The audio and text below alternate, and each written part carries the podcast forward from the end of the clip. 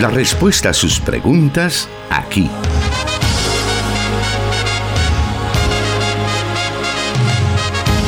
En Solución Bíblica. Comenzamos.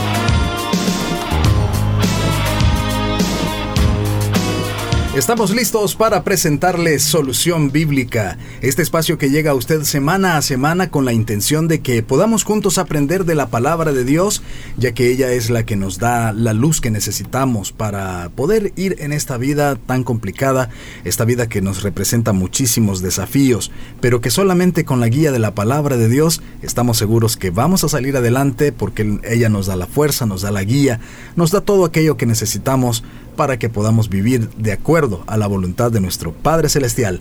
Y para responder a las preguntas que usted nos envía semana a semana, ya está con nosotros el pastor Jonathan Medrano. Bienvenido, pastor. Gracias, hermano Miguel. Gracias a todos nuestros oyentes que ya están pendientes de la transmisión del programa Solución Bíblica desde Plenitud Radio 98.1 FM en Santa Ana. Gracias a quienes nos escuchan también a través del 100.5 FM Restauración, 1450 AM en San Miguel y el 540 AM la estación de la palabra. Juntas estas emisoras conforman Corporación Cristiana de Radio y Televisión y a nuestra emisora hermana en Guatemala, Cielo FM. Así es, damos la bienvenida a todas las emisoras que están en estos momentos conectadas, como bien lo mencionó Pastor, listos para poder aprender y son diferentes las circunstancias en las que nuestros oyentes se encuentran al momento de escuchar el programa. Y una de ellas, y la más clásica, es el tránsito de día viernes en este caso. Se vuelve bastante complicado, especialmente cuando llegamos a un fin de semana. Eh, seguramente muchos de nuestros hermanos se encuentran en un embotellamiento en las principales arterias de la ciudad capital de San Salvador. Acá en Santa Ana también se vuelve un poco complicado y esto es porque pues las personas están saliendo de las oficinas, de sus trabajos y el tráfico se vuelve cada vez más pesado. Eso que ya el año escolar pues prácticamente ha finalizado y uno creería que eso bajaría un poco la intensidad del tráfico, pero vemos que, no es así. Así es que llega un momento que quizás caigan más carros que personas. Yo creo que hacia eso vamos. Y, y, lo que usted dice, ¿será por la época que viene, la época de fin de año? Y eso a veces como que complica las cosas en lugar de, calmarse. Mm, sí, definitivamente, especialmente cuando tenemos toda una cultura de consumo en el que el mundo y sus valores nos hacen creer que necesitamos cosas, que en realidad a fuerza de ser sincero, hermano, eh, si hacemos un análisis objetivo hay cosas que no necesitamos pero la publicidad, el consumo nos hace creer que, que, sí, que sí lo necesitamos y es una tentación y por eso es que los centros comerciales son como la expresión de ese culto al consumo que los seres humanos eh, hacen. Es bastante triste ver cómo algunas zonas que anteriormente habían sido em, dispuestas ¿verdad? para el cultivo, ahora son tierras ociosas o se están convirtiendo en centros comerciales, pero eso de lo que nos habla es del poco valor que le hemos dado a la vida eh, campestre, ¿verdad? O a la vida agrícola, incluso del valor que le damos a las personas que se dedican al trabajo en el campo y que es gracias a su esfuerzo que muchos de nuestros alimentos llegan sobre nuestras mesas y obviamente Dios, ¿verdad? Que nos da la capacidad para poder adquirir esos alimentos, pero en definitiva, pues el consumo nos hace creer que necesitamos cosas materiales, cuando en realidad, si somos muy honestos, tenemos mucho, mucho de lo que necesitamos y Dios lo provee todo en abundancia. Claro, y esa reflexión va para esta época que estamos ya iniciando prácticamente, eh, donde las cosas se vuelven un poco difíciles en cuanto al tránsito, en cuanto a la economía. Eh, si bien es cierto, algunos sí pueden, tienen el beneficio de recibir algunos extras en fin de año, pero también hay quienes tal vez no lo pueden obtener. Pero es importante que reflexionemos sobre el consumismo a tiempo antes de estar enliados ya ya por el otro año, mayo y todo eso, pues comienzan a llegar las facturas de, de lo que a lo mejor nos hemos enliado en estos, en estos días. Pero qué bueno que podamos hacer esta reflexión para iniciar el programa de esta tarde. Vamos entonces a lo que nos concierne y es a responder a todas las preguntas que usted nos ha enviado a través de nuestras redes sociales.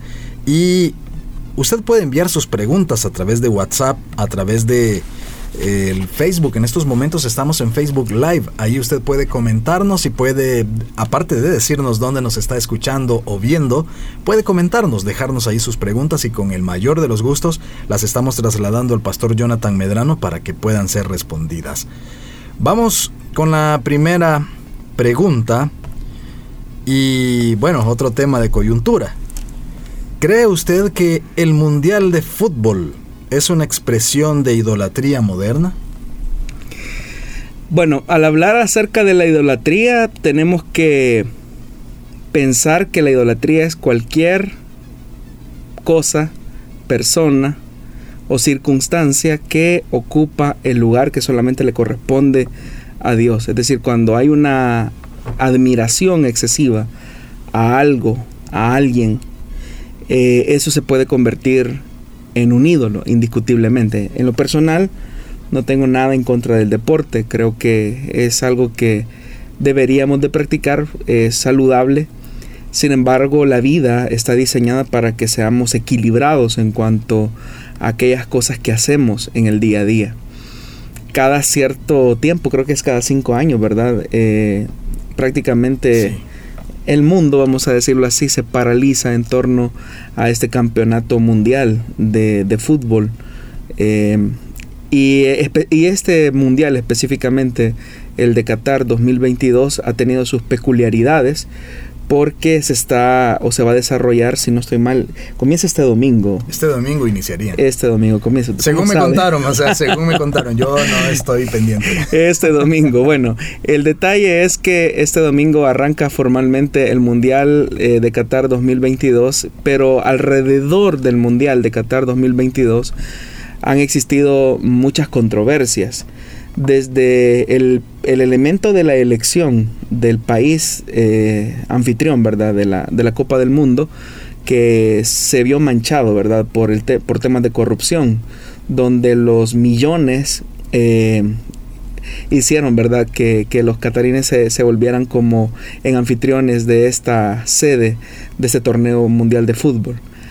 Hasta lo inhumano que se ha convertido eh, o se convirtió, digamos, la construcción de los, de los escenarios deportivos donde se va a desarrollar el mundial. Se sabe, por ejemplo, de la explotación que se hizo eh, o del trato inhumano que se hizo a los obreros que trabajaron en, la construcción de estos estadios, eh, donde no solamente hubo una explotación de su fuerza laboral, sino que también hubo decesos como, o sea, por, por la, primero la inclemencia, ¿verdad? Del tiempo. O sea, los estadios, muchos de ellos están en, lugares, en el desierto, ¿verdad? Con un calor y una temperatura extremo.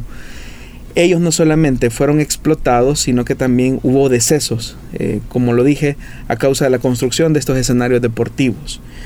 Eh, por otra parte, hay como, a pesar de que el torneo de fútbol mundial establece, ¿verdad?, dentro de uno de sus de sus puntos medulares el tema de una separación del elemento deportivo con el tema religioso, uno puede notar que, por ejemplo, en este mundial ha existido un acercamiento de estos puntos que parecían eh, que no debían de encontrarse. Prueba de eso pues son las disposiciones que se han colocado para todos los que lleguen a presenciar los, encuentros deportivos, desde el uso de la vestimenta que se vaya a utilizar, las expresiones eh, de cariño que se puedan hacer, y la gente pareciera ser como que eso lo acepta eh, muy bien, o sea, pareciera ser como que el tema de la explotación de seres humanos, eh, la muerte de obreros que dieron vida a esos escenarios, eh, no hay un, silencio rotundo, incluso hay un silencio por parte de la FIFA, a pesar de que han sido cuestionados por este, este punto en particular. Eh, y por si eso fuera poco, como repito, a pesar de que debe, debe de existir una separación en cuanto al tema religión y el tema deportivo, no obstante, hay una aceptación porque el país que recibe a los equipos y a todos los turistas que van a llegar a, Qatar tienen que aceptar las disposiciones de disposiciones religiosas de un país que es altamente conservador eh, y que es eh, eh, musulmán, ¿verdad? Entonces ahí me sorprende ver el, silencio de los países occidentales, ¿verdad? Es una hipocresía en cierta forma, porque eh, en, Occidente pues sí se quiere marcar completamente, ¿verdad? El tema iglesia y Estado, lo cual debe de ser así. Pero en cuanto al este encuentro deportivo, pues uno se sorprende de ver cómo las personas pues medianamente logran balancear y equilibrar esto. Pero, pero por, por encima de todo, como repito, lo que más sorprende son los abusos humanos que se hicieron para la construcción de estos escenarios deportivos que fueron eh, explotados, eh, donde se calcula que por lo menos eh, hay una cantidad considerable de decesos, donde por ejemplo al migrante se le quitó el pasaporte para que no se fuera, donde vivían en condiciones inhumanas. Entonces, y ante todo eso hubo un silencio. Entonces, cuando hablamos de idolatría, no es solamente el, tema del fútbol en sí mismo, sino todos los elementos que están detrás de este encuentro mundial, ¿verdad? Que eh, en realidad refleja la decadencia del hombre, que no, no importa, ¿verdad? Si hay que explotar a las personas, no importa si se les quita la vida, si, por construir un evento tan magnífico como este se van a perder algunas vidas, no importa, siempre y cuando se logre satisfacer el hedonismo del hombre de, de ver a 22 hombres sobre la cancha. O sea, no importa si se atropellan elementos de dignidad humana, no importa. Entonces, cuando uno ve eso, cuando uno ve todo ese panorama, cuando uno ve el tema de la corrupción, entonces uno fácilmente puede decir, ¿verdad? Que sí, eh, el mundial actualmente se ha vuelto en una expresión de idolatría de los hombres. Idolatría no tanto por el deporte en sí mismo, sino por todos los elementos que hay detrás de este eh, evento deportivo de, tipo mundial, o sea, donde hay una denigración a la mujer incluso, donde hay una explotación eh, al migrante, que son cosas que Dios, por ejemplo, condena en la Biblia, o sea, Dios en la escritura se establece que debe de existir un trato humano al migrante, pero lo que vemos es, es toda una rebelión de parte del hombre por, por satisfacer su deseo de admirar o de generar una admiración entre los espectadores y, y, a costilla pues o a costa de la, de la vida humana.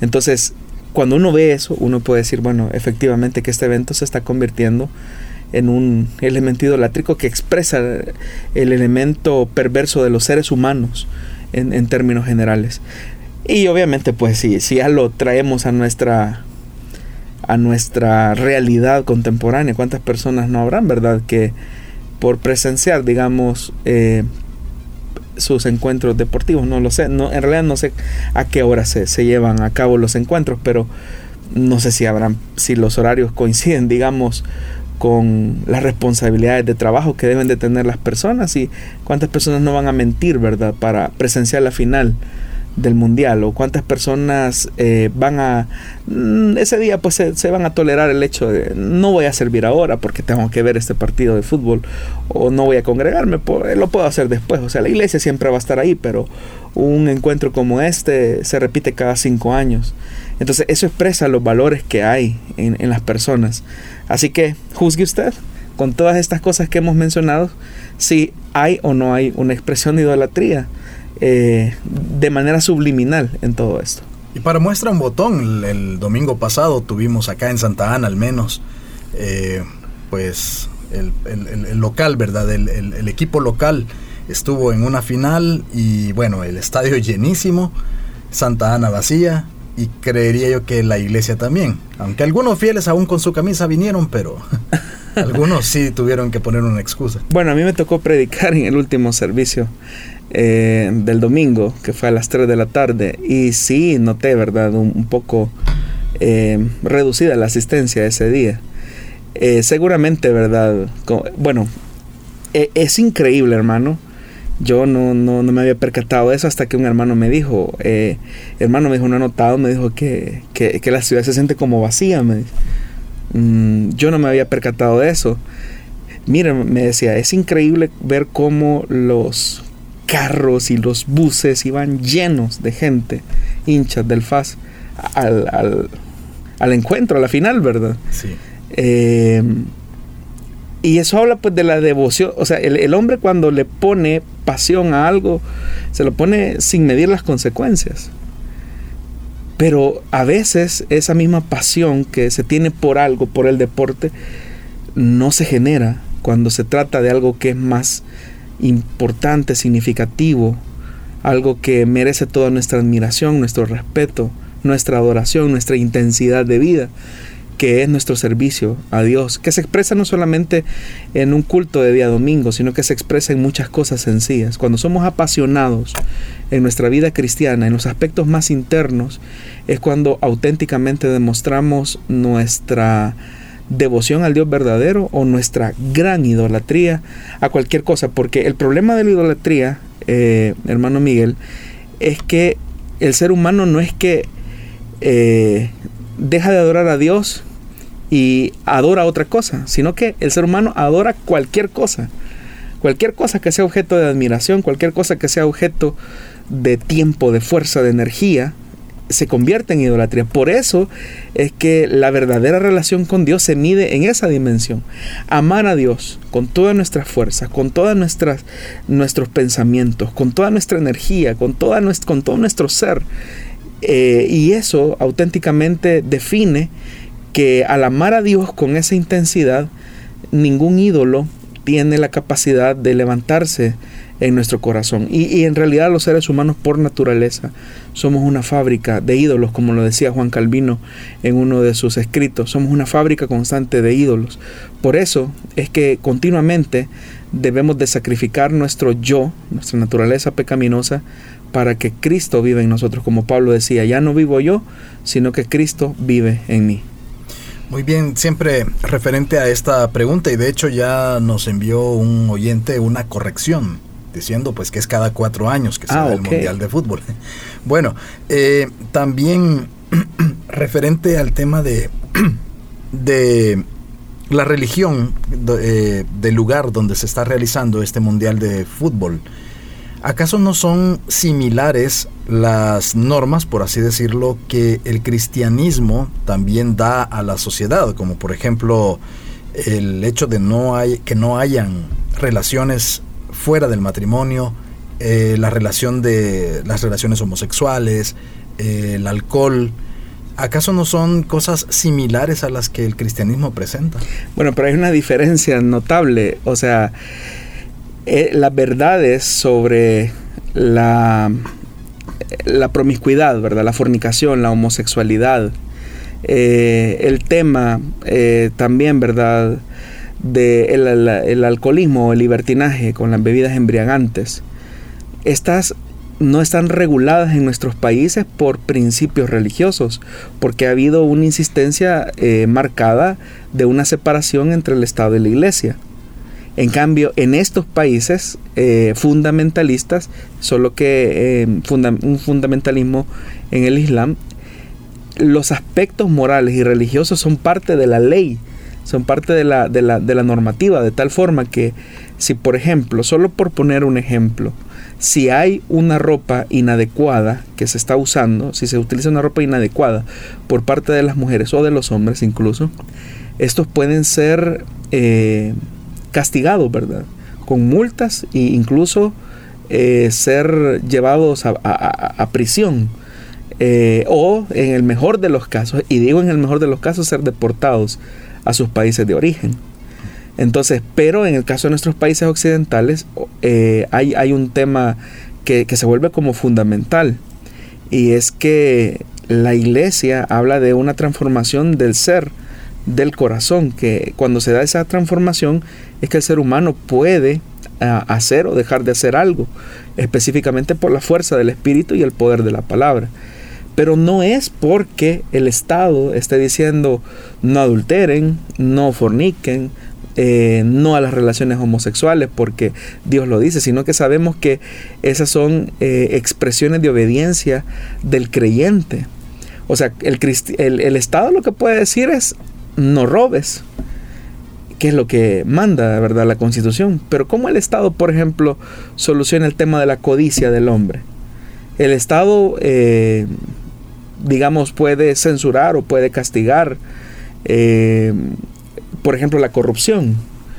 Pero ¿cómo censura, digamos, la codicia, el engaño, la mentira? Son cosas que son, son realidades eh, patentes de los hombres que solamente el poder transformador del Evangelio puede realizar. Entonces hay una gran diferencia muy marcada entre el fundamentalismo de los países de Oriente Medio y eh, la presentación del Evangelio que marca una propuesta y una visión de reino de Dios donde se habla de una transformación que comienza en el corazón del individuo y que obviamente va a repercutir en su entorno, en su comunidad y por ende en el país. Es decir, que el cambio viene de abajo hasta arriba y no de arriba hacia abajo.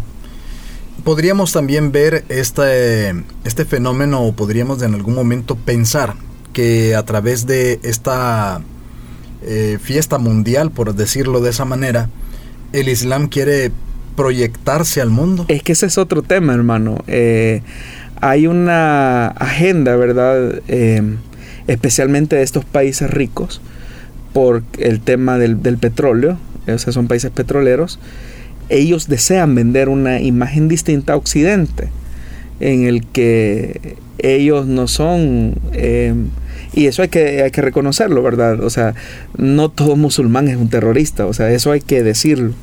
Eh, lamentablemente esa parte de Occidente, el ultra, el ultra conservadurismo eh, occidental y específicamente estadounidense, eh, y, hago énfasis, el ultra conservadurismo, ¿verdad?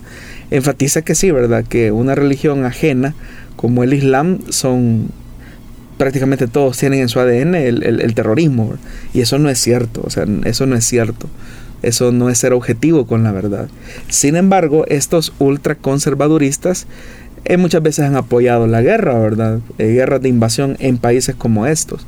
Entonces, eh, el que ahora se está desarrollando una fiesta deportiva mundial como esta en un país donde hay una fuerte presencia del Islam, obviamente que esto obedece a una a, lo que usted menciona, ¿verdad? A, a, vender al mundo, ¿verdad? Que que las condiciones no opresivas hacia la mujer, hacia los niños, no son tan, tan negativas, eh, porque estas cosas sí son, eh, son bien restrictivas en el caso de, la cultura, ¿verdad?, del país. Pero también hay un, un tema, ¿verdad?, de ideologizar eh, de hacer proselitismo religioso de alguna manera. Por eso es que llamaba la atención, ¿verdad? Uno de los preceptos de la FIFA es esa, esa separación que debe existir entre el tema deportivo y el religioso. Pero en este mundial no lo vemos. O sea, en este mundial no vemos eso. Lo que estamos viendo es una combinación que habría que ver, ¿verdad? Si va a lograr ser armónico eh, a partir del día domingo, Eso habría que verlo. Los cristianos evangélicos que están escuchando este programa, ¿pueden ser parte de eso? Eh, eh, ya sea al 100% o parcialmente. Eh, ¿En qué sentido? ¿Ir al mundial? Bueno, no, de, de, poder estar como celebrando esa, esa actividad. Es que el, el, deporte en sí mismo no tiene nada de malo. O sea, si, si lo sabemos balancear, equilibrar y eso no está en primer lugar en nuestra vida, no tiene nada de malo. El problema es cuando el deporte, por ejemplo, eh, sustituye el tiempo que, que, Dios me demanda. El problema es cuando yo soy capaz de abandonar a mi familia por pasar todo un día en la cancha. El problema es cuando yo soy capaz de abandonar privilegios, el tiempo a Dios, eh, por estar en un equipo o, abandono, digamos, mi servicio a Dios, eh, el hecho de congregarme, mi búsqueda, por dedicarme a esto, ahí es donde las cosas no están bien. El descanso, porque creo que también eh, serán de madrugada algunas fechas. Esa es otra cosa, yo no lo sabía, ¿verdad? Eh, como estamos acostumbrados a que, bueno, los que yo recuerdo, ¿verdad? Eran por tarde de fin de semana, ¿verdad? Sí, tarde de día. Bueno, para que vean que estamos un poquito Sí, yo realmente sí. yo también estoy desconectado. Ah, bueno. Pero yo lo vi con, el álbum, ah. fíjese. lo vi con el álbum y los afiches. No, era La, guía, hermano. Ah, bueno. bueno, la cosa es que eh, cuando ya esas cosas, ¿verdad? O cuando incluso parte del presupuesto económico se usa de manera eh, exacerbada para un hobby, ¿verdad? Es ahí donde hay que tener mucho cuidado porque es que la idolatría es un desbalance de la vida en todos los aspectos y Dios es el que pone el equilibrio en todas las cosas de nuestra vida. Es Dios el que nos da equilibrio en el descanso, es Dios el que nos da equilibrio en la familia, es Dios el que nos da equilibrio en la vida devocional, espiritual, en las relaciones humanas, es Dios. Pero usted quita a Dios y pone cualquier otra cosa, eso es un desbalance eh, de idolatría en su máxima expresión. Entonces, no está mal el deporte, no está mal que nuestros oyentes, los jóvenes, practiquen un deporte, porque no nos podemos ir al otro extremo del legalismo, decir, eh, ese es el cuero del diablo, ¿verdad? Y eh, no podemos llegar a ese punto, sino que eh, debe de existir un equilibrio, un balance. Entonces, cuando hay algo que sustituye el tiempo, el lugar, los recursos que solamente son para Dios, es cuando la idolatría ha comenzado a penetrar nuestro corazón y nuestro entendimiento. Bueno, valga entonces esa primera parte del programa respecto a este tema que pocas veces yo, creo que no nos había tocado a lo mejor en lo que llevamos del programa Solución Bíblica eh, preguntas al respecto de esta situación mundial que como ya vimos o ya escuchamos también con las explicaciones del pastor que son es algo pues que está dentro de nuestra sociedad, dentro de nuestra cultura a lo mejor, y qué bueno que podamos iluminar esta situación con la luz de la palabra de Dios. Así que si usted tiene más preguntas al respecto, puede enviárnoslas a los medios que damos a conocer en el transcurso de este programa. Vamos a una breve pausa y volvemos con más.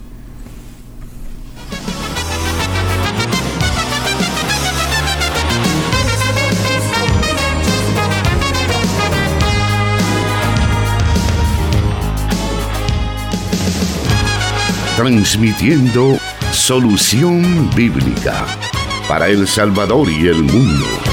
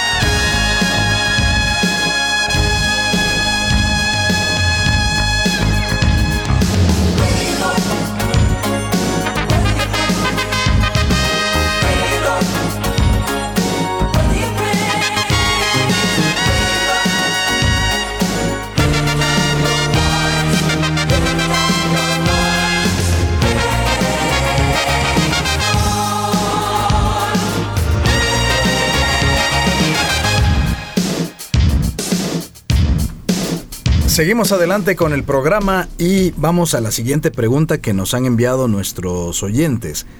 Y esta nos dice de la siguiente, de la siguiente manera. ¿Qué es un Targum? ¿Y para qué servía o qué relación tiene con las escrituras? Bueno, el Targum es la traducción aramea. Es una traducción aramea. Y cuando ocupo la palabra traducción, quizás entre comillas, ¿verdad? De la Biblia hebrea o, del Antiguo Testamento. Targum eh, es una palabra aramea que lo que significa es traducción. Hay que recordar que en Palestina y ya antes de nuestra era, el hebreo pues ya había dejado de ser la lengua hablada. Desde la época persa había sido desplazado progresivamente por el arameo. Pero en las reuniones sinagogales o en el culto sinagogal, cuyo elemento principal es la lectura de la Torá o de las Sagradas Escrituras, se introdujo la costumbre de traducir a la lengua hablada, en este caso el arameo, los pasajes del texto hebreo que se iban a leer. El origen del Targum explica en alguna manera el hecho que a veces este no sea propiamente una traducción, sino más bien como una especie de explicación del texto sagrado. Porque la finalidad de la lectura de la escritura en la sinagoga, hay que recordar, estimados oyentes, que era la edificación de los asistentes. Por eso es que la lectura eh, seguía como una especie de orden, eh, como una forma de homilía y de ahí que los targumistas eh, hacían un papel de predicadores y se preocuparan de que al momento de traducir algunos elementos del texto, eh, esto fuera accesible a los oyentes que se reunían en esas reuniones. Hay algunos ejemplos de Targum que precisamente expresan cuál era la finalidad de los targumistas al hacer esta ampliación del texto sagrado. Por ejemplo, en el pasaje de Éxodo capítulo 4, versículo 26, del 24 al 26, se narra un episodio un tanto enigmático, porque de alguna manera quizás para los que dirigían la, la, reunión sinagogal, el texto hebreo de alguna manera causaba alguna confusión desde el comienzo de, de los targumistas eh, de, la sinagoga, ¿verdad? Ellos al leer ese pasaje eh, encontraban como cierta complicación y por esa razón es que los targumistas trataban de dar una explicación a qué se debía el pasaje. Eh, y como suele ocurrir, ¿verdad? Casi siempre el original hebreo es ininteligible o a veces suele ser un poco confuso.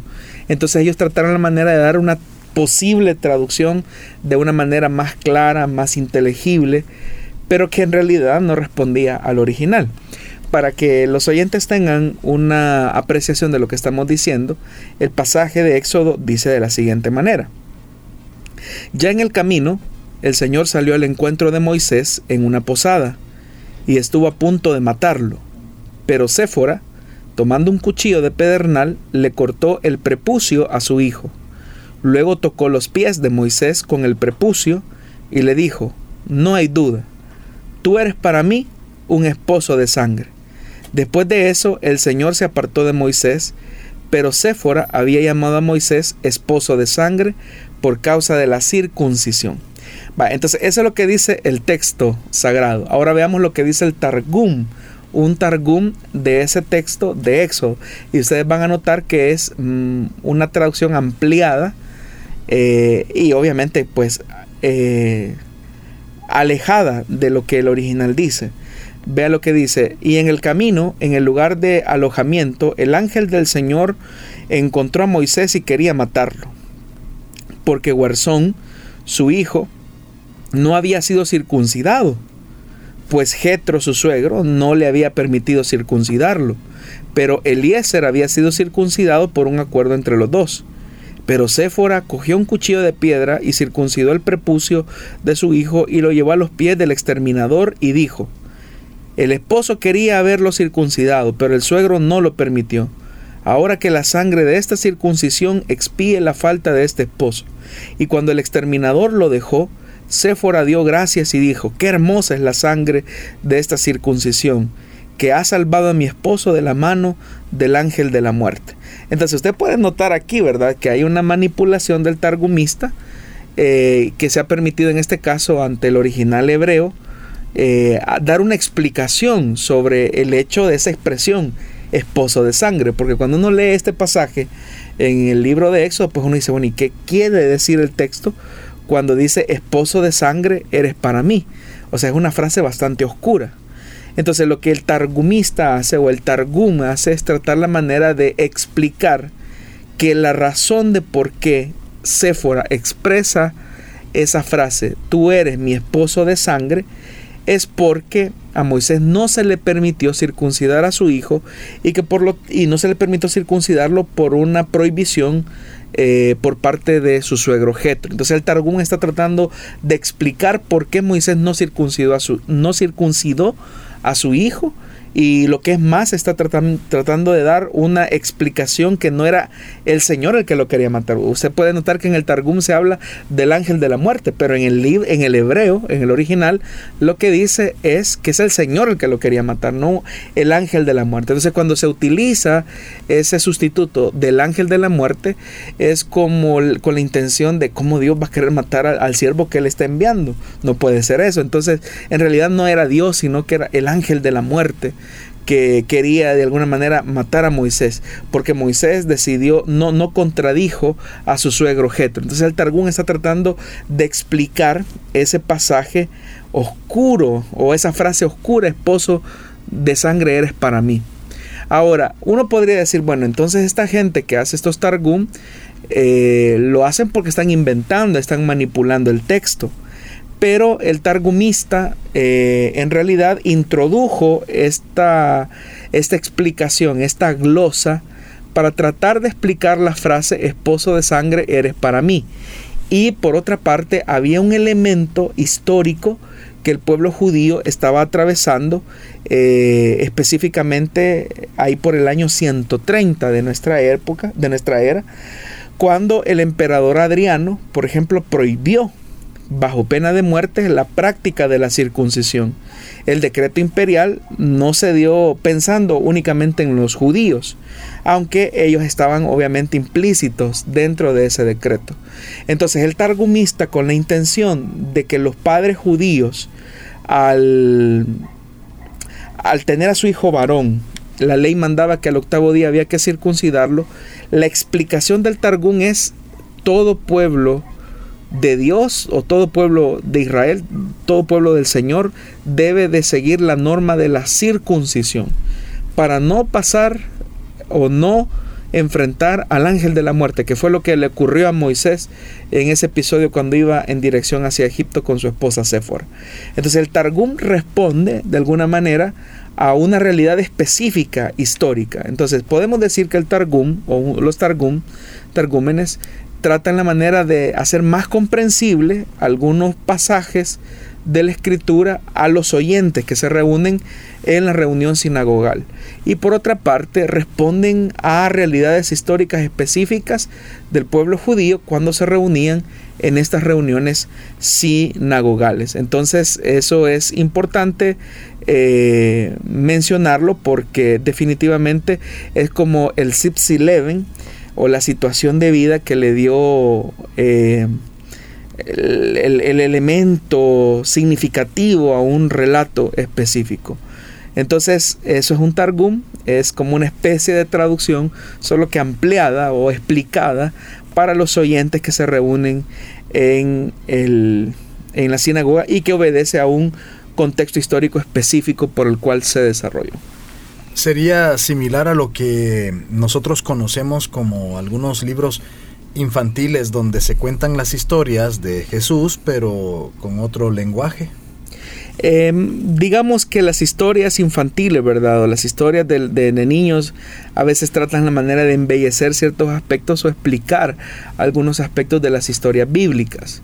Pero en el caso del Targum era para usos eh, pedagógicos, donde el que presidía la reunión, que en este caso era el sinagogo, era el que tenía la responsabilidad de explicar e interpretar ese pasaje en cuestión. Muy bien, vamos a continuar. Tenemos varios minutos para seguir escuchando respuestas a sus preguntas. Manténgase en nuestra sintonía. Volvemos en unos segundos.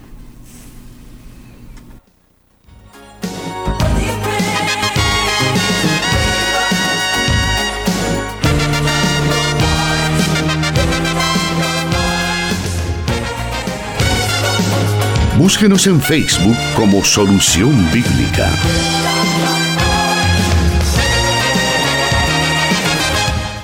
Muy bien, vamos a continuar esta tarde con las preguntas que tenemos en la lista. Y la siguiente nos dice así. Escuché a un predicador que dijo que para hacer una aproximación objetiva al estudio de los evangelios y la vida de Jesús, se debe conocer la historia de las formas. ¿Qué significa esa expresión, historia de las formas? Bueno, la historia de las formas investiga la ruta de las tradiciones elaboradas en los evangelios, desde sus orígenes preliterarios hasta su fijación literaria. Se parte de la observación que la tradición oral usaba formas narrativas populares y estas pues quedaron redactadas en forma fija, ¿verdad? Que son esas unidades literarias eh, eh, envueltas, ¿verdad? En los diferentes géneros que existen, que son los tipos de, texto formados por, por varias unidades literarias. Entonces, eh, la pregunta sobre la historia de las formas utilizada por ejemplo en los evangelios para acercarnos un poco a la vida del Jesús histórico eh, es qué formas y qué géneros literarios se utilizaron por ejemplo en la redacción del el material de la tradición sinóptica.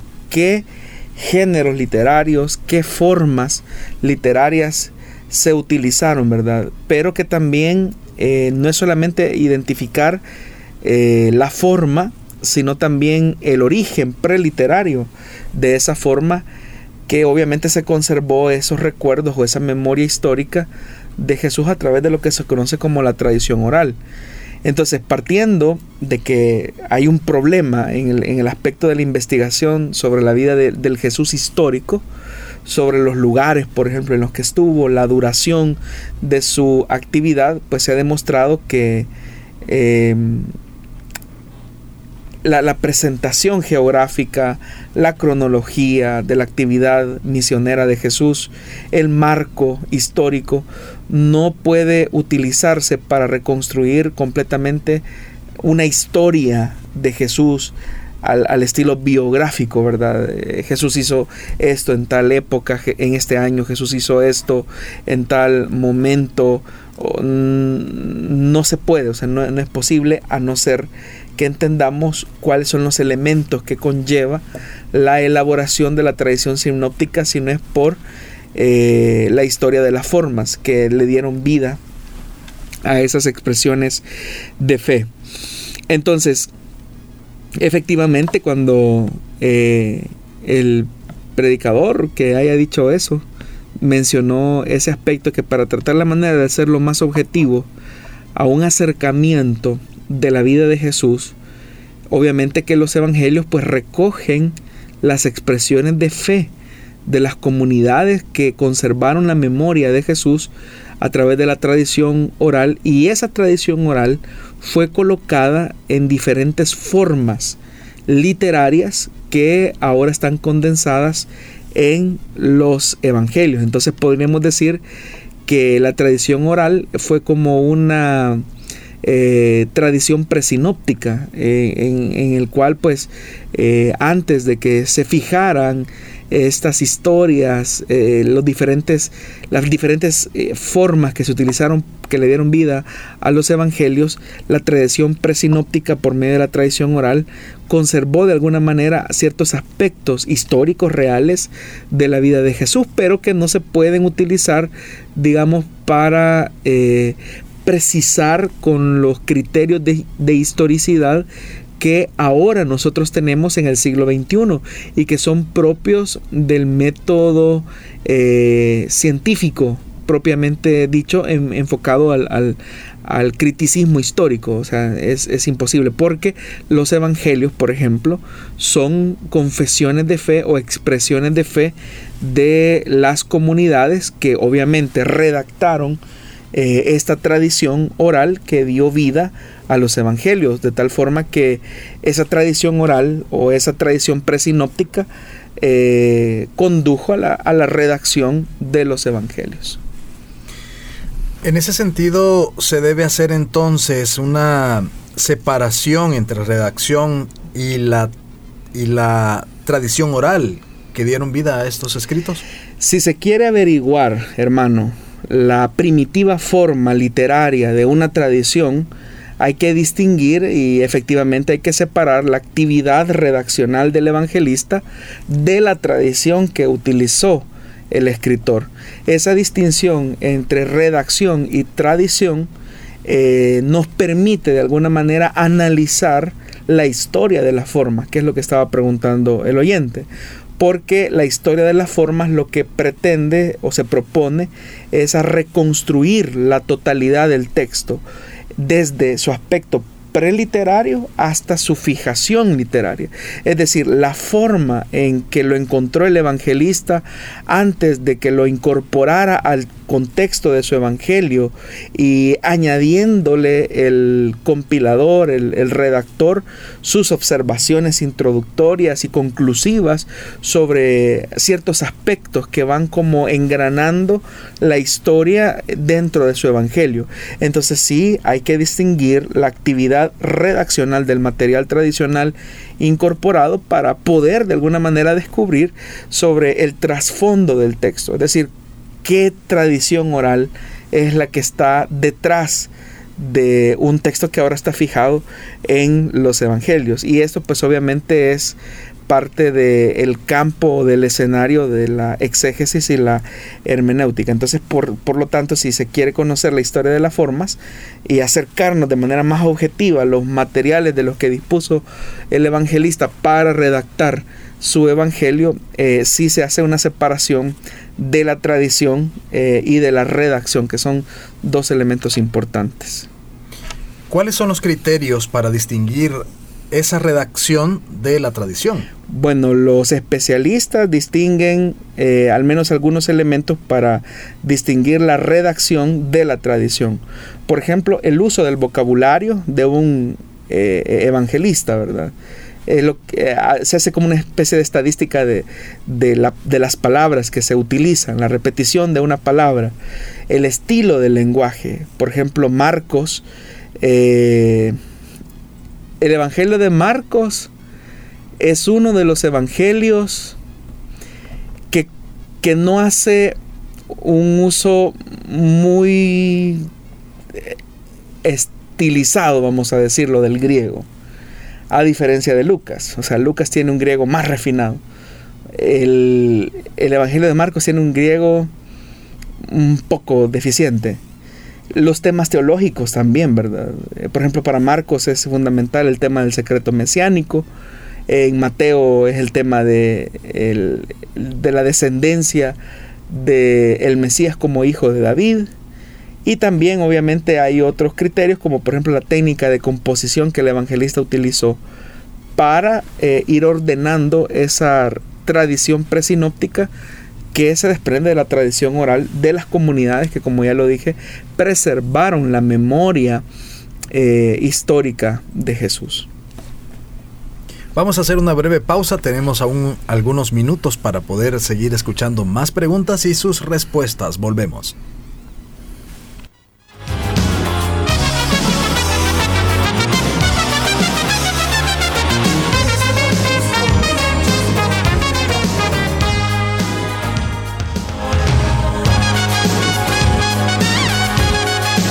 Solución Bíblica. Puede escucharlo en SoundCloud.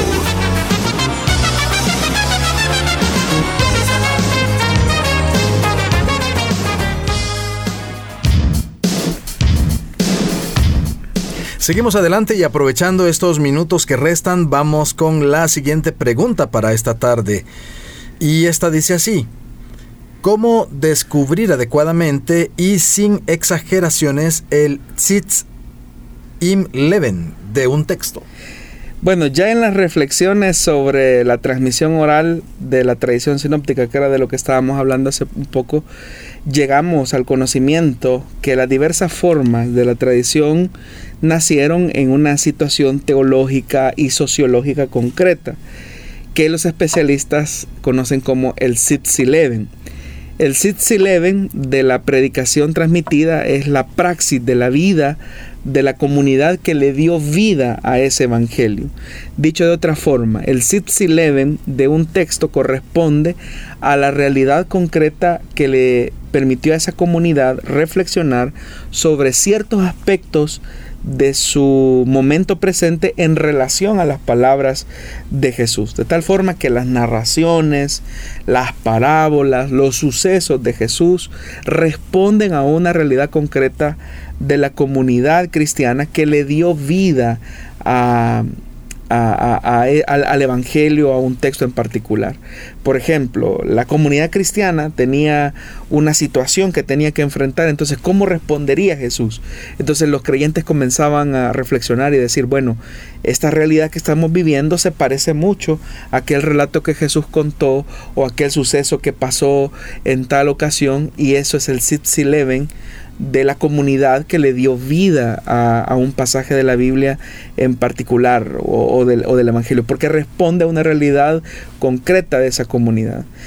Entonces, si nos preguntamos por el objetivo originario y por la aplicación práctica de una tradición que analiza el texto en su conjunto de problemas de aquel momento, y que tiene en cuenta los condicionamientos culturales, las situaciones eh, concretas, específicas.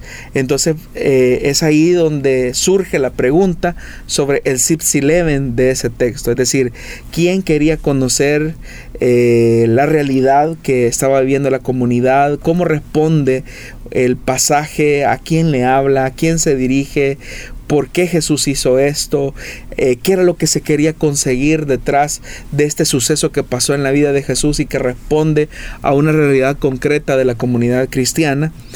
Ese es el objetivo de la pregunta por el Sitz Eleven, es decir, aclarar cuál era la situación de la comunidad que le dio vida a un pasaje, eh, recordando la memoria de Jesús, la tradición oral que se puso por escrito y cómo ese pasaje o cómo esa tradición responde a una realidad concreta de la comunidad, porque hay que recordar que los evangelios son expresiones de fe de las comunidades. Para poner un ejemplo de lo que estamos diciendo eh, y, acercando, digamos, al Sitz Eleven de un pasaje, eh, por ejemplo, en el Evangelio de Marcos se nos narra eh, en el capítulo 2 o 3 cuando dice que llegan la madre y los hermanos de Jesús y dice la Biblia que se quedaron afuera y enviaron a alguien a llamarlo.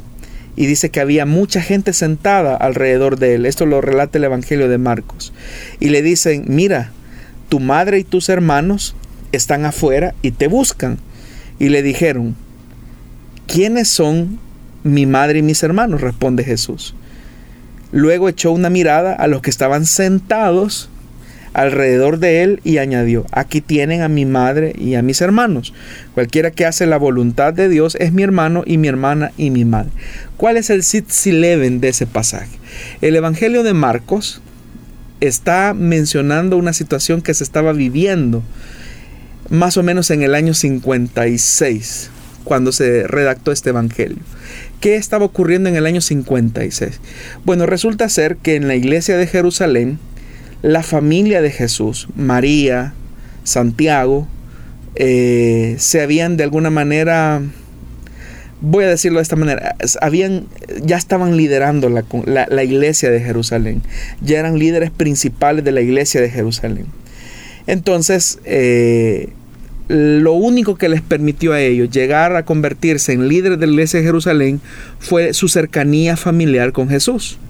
Entonces el evangelista de el, Evangelio de Marcos quiere recordar una situación un poco vergonzosa dentro de la familia de Jesús. Como queriendo decir, eh, a los hermanos que ahora están dirigiendo la iglesia de Jerusalén, en realidad no fueron siempre devotos del Señor. Prueba de eso es que nosotros recordamos que cuando Jesús estaba entre nosotros, una vez la madre y los hermanos de Jesús lo llegaron a buscar para sacarlo, porque les era motivo de vergüenza. Y por eso es que lo querían sacar. Y Jesús dijo que en realidad su madre y sus hermanos, es decir, los que tienen verdadera cercanía con Jesús, no son los que gustan de la filiación física, sino de una relación de maestro-discípulo donde estamos sentados a los pies del maestro. Eso es lo que debe de garantizar el acercamiento a Jesús, no los lazos sanguíneos. Entonces, este pasaje nos está, nos está reflejando que la situación de la comunidad es bastante tensa, por lo menos en la iglesia de Jerusalén, donde los, familiares de Jesús ya se, ya se habían apoderado de la iglesia, eran ellos los líderes, pero para Marcos este pasaje es como una crítica a la familia de Jesús. ¿Cómo es que esta gente ahora está de líder en la iglesia cuando mientras Jesús estuvo con vida ni siquiera creían en él, se avergonzaban de él? Entonces es como una crítica y por eso es que el, evangelista de Marcos retoma las palabras de Jesús y dice, Jesús dijo, eh, nosotros recordamos que Jesús dijo que su madre y sus hermanos son los que hacen la voluntad de Dios. Ellos son su madre y sus hermanos. Así que no hay, no hay tales de favoritismo dentro de la iglesia. Entonces vemos cómo el contexto de un pasaje nos puede descubrir cosas que no tan superficialmente eh, podemos notar con una lectura, sí, superficial, ¿verdad? Sino que ese pasaje respondió a una situación concreta de la comunidad que redactó el Evangelio de Marcos, por ejemplo. Pero ese pasaje ya nos dice algo a nosotros, que quienes deben de ocupar, por ejemplo, los cargos en la iglesia no deben de ser los que tienen cercanía o filiación, por ejemplo, con el líder religioso o, o con el pastor, sino que deben de ser personas que hacen la voluntad de Dios.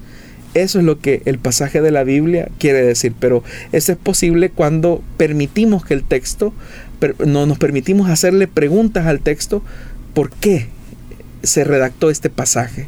¿A quiénes quería este pasaje llamar la atención? ¿Qué, ¿Cuál era el mensaje que quería eh, enviar o transmitir? Entonces, eh, el Sitz Eleven de un pasaje nos ayuda a descubrir, el, contexto de vida de un pasaje nos ayuda a descubrir cuál era eh, el, sentido del mismo. Muy bien, el tiempo asignado para esta emisión de Solución Bíblica ha llegado a su final. Siempre agradecidos porque usted está siempre pendiente de escucharnos y por supuesto agradecidos con el pastor Jonathan Medrano por responder a cada pregunta. Gracias hermano Miguel y gracias a usted estimado oyente que que siempre está pendiente de nosotros, que siempre hace su mejor esfuerzo por, por sintonizar este programa Solución Bíblica. Y saludos a nuestros hermanos eh, fuera de las fronteras patrias que también se comunican con nosotros a través de las plataformas digitales. Si el Señor lo permite, nos encontramos el martes en Solución Bíblica. Si Dios lo permite, nos seguiremos escuchando hasta entonces y recuerde, puede volvernos a ver a través de las plataformas de Facebook en este caso, Facebook Live, cuando finalice esta transmisión, ahí quedará la grabación para que usted pueda volvernos a ver, para volver a escuchar si se perdió algún detalle, alguna, algún término que usted desee revisar nuevamente, lo puede hacer. Y también posteriormente estará este programa en las plataformas de SoundCloud y Spotify para que pueda escucharlo ya en el formato de podcast y así podernos seguir edificando. Hasta entonces, que Dios le bendiga.